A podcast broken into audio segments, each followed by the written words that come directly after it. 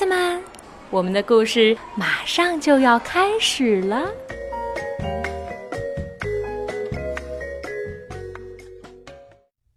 小朋友好，我是邓格阿姨，我在沈阳为你讲故事。今天我带来的故事绘本名字叫《雪花人》，它的作者是美国的杰奎琳·布里格斯·马丁，由玛丽·阿扎里安绘图，柯倩华翻译，河北教育出版社出版。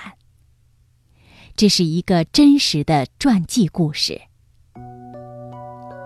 很久以前，农夫靠牛和雪橇帮忙做工，用油灯驱逐黑暗。那时候有一个男孩爱雪胜过爱世界上任何其他东西。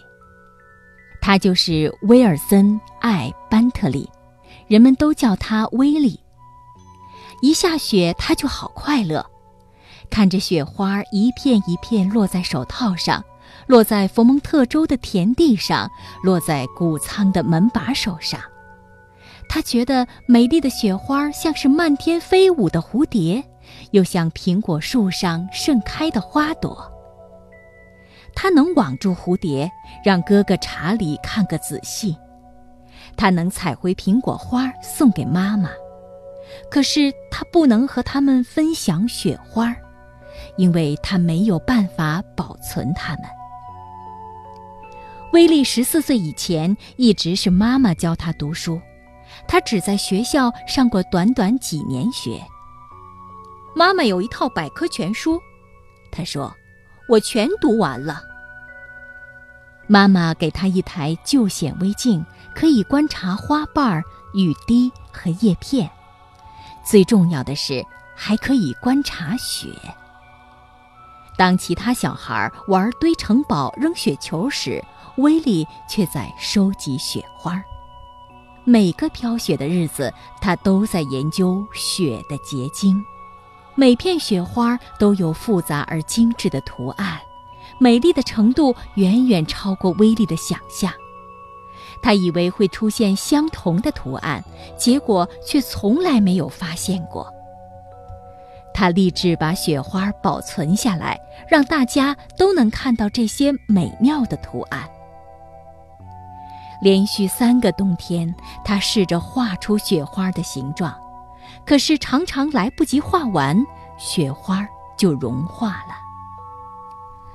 威利十六岁时听说了一种显微照相机，他告诉妈妈：“如果我有这种相机，就可以把雪花拍摄下来。”妈妈知道威利很希望和大家分享他的发现。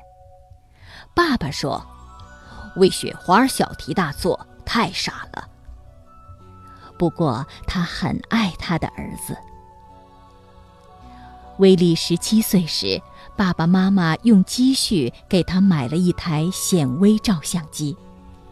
这种相机在大玻璃底片上制造影像，它的显微镜能把小小的雪花放大六十四至三千六百倍。这架相机比刚出生的小牛还要高。价钱足以买十头牛。威利相信它是世界上最棒的相机。第一批照片出来了，结果都是一团黑。他并不放弃，一次又一次失败，一片又一片雪花，每一场雪他都在拍摄。冬天走了，雪融化了。没有出现成功的照片，他等待着下一个雪季。第二年冬天，他尝试了新的方法，成功了。威利终于会拍雪花了。他说：“现在每个人都能看到雪的结晶有多奇妙了。”可是那时候没有人理解威利，邻居们嘲笑他的想法和做法，他们说。在这个地方，雪像土一样平常，谁稀罕照片？威利却说，这些照片是他送给世界的礼物。当别人围在火炉旁取暖、骑马或坐雪橇进城时，威利却在研究雪。他捧着一个黑盒子站在门前收集雪花。如果盒子里的雪花都是碎的，他就用火鸡羽毛轻轻把它们扫掉，再继续收集。为了完整的雪花，他常常要等好几个小时，一点儿也不在意寒冷。如果屋子里太暖和，雪会融化；如果他不小心呼气在盒子上，雪也会融化。如果接着雪花的木棒动了一下，雪花就碎了。如果他拍照的动作不够快，雪花就融化了。有些冬天，他只能拍到十几张成功的照片；有时候，他会拍到上百张。威利遇到过最棒的一场雪，发生在一九二八年的情人节。在两天的大雪中，他拍了一百多张照片。他说：“那场雪是冬之神送给他的礼物。”威利和哥哥全家一起住在农场，他常和侄儿侄女们一起弹琴、唱歌、讲故事、玩游戏。威利热爱大自然的美丽，他用镜头留下每个季节的痕迹。夏日，他的侄儿侄女把衣架涂上黏黏的葱树枝。让他用来粘起挂满水滴的蜘蛛网拍照。秋夜，他轻轻用花朵缠住蚂蚱，第二天清晨拍下它们披着露珠的样子。但他最珍爱的还是雪花的照片，有些送人，有些卖出去，有些设计成别致的生日礼物。他在朋友的院子里放幻灯片。小孩和大人们坐在草地上，威利把幻灯片投影到白布上。威利在杂志上发表了许多关于雪的文章，远方的学者和附近的气象爱好者都来听他演讲。一位威斯康星州的教授对他说：“你的工作真了不起。”他从普通的农夫成为研究雪的专家。闻名世界，人们称他“雪花人”。可他并没有因此变成有钱人，他把每一分钱都用来拍照。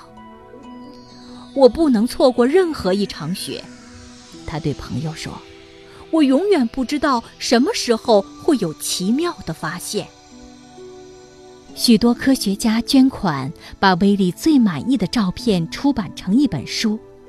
威利六十六岁时，他的书《他送给世界的礼物》出版了。他还是一直在工作。他的书出版了不到一个月，在一场暴风雪中，为了拍更多的照片，他走了六英里路回家。结果他得了肺炎，两个星期后去世了。直到今天。威尔森·班特利的书《雪花》仍是认识雪的入门书。威利的纪念碑立在小镇的中心，小镇的女孩、男孩们长大了，又告诉他们的女儿和儿子关于雪花人的故事。他去世四十年后，村里的人们共同努力，建立了纪念这位农夫科学家的博物馆。